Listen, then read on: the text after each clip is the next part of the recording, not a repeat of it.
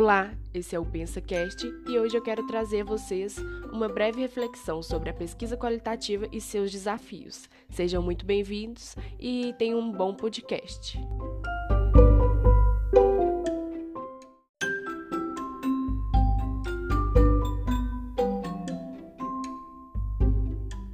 Antes de falarmos um pouco sobre os desafios, vamos entender o que é a pesquisa qualitativa? Pensarmos em um estudo qualitativo, nós devemos considerar que ela leva em consideração um nível de realidade que não pode ser quantificado, ou seja, ela trabalha com um universo de possibilidades. Fator que a diferencia da pesquisa quantitativa, já que essa leva em consideração dados e estatísticas. Como assim, Ana Clara? Na abordagem quantitativa, o pesquisador leva em consideração e opera com dados matemáticos é através do tratamento estatístico que ele vai descobrir as relações de causa e efeito. Já na abordagem qualitativa, o cientista objetiva aprofundar na compreensão dos fenômenos que ele está estudando.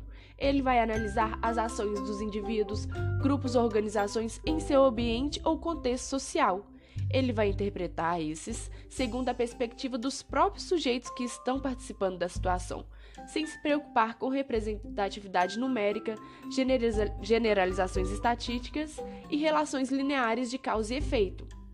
Sendo assim, nesse tipo de abordagem, nós temos três elementos fundamentais: a interação entre o objeto de estudo e o pesquisador, o registro de dados ou informações coletadas e a interpretação e explicação do pesquisador.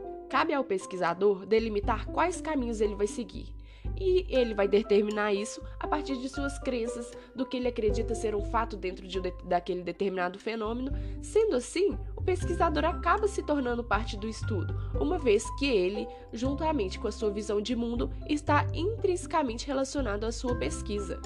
Então vamos lá, o que eu estou querendo falar quando eu cito desafios da pesquisa qualitativa?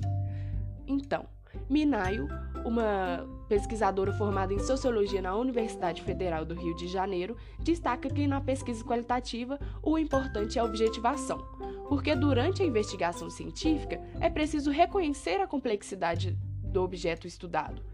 Então, para alguns cientistas, a pesquisa qualitativa ela é considerada subjetiva e não científica, uma vez que ela não opera com dados matemáticos.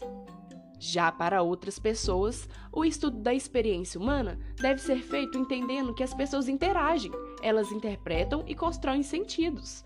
Os que defendem essa postura criticam o pensamento qualitativista. Porém, é aí que fica a dúvida. Até que ponto uma abordagem que não se preocupa com a essência do seu objeto pode ser considerada científica, uma vez que ela não leva em consideração todas as particularidades de cada caso? Nesse caso, Minayo destaca que são os métodos e técnicas adequados que permitem a produção de um conhecimento aceitável reconhecido, independente se ele é qualitativo e quantitativo.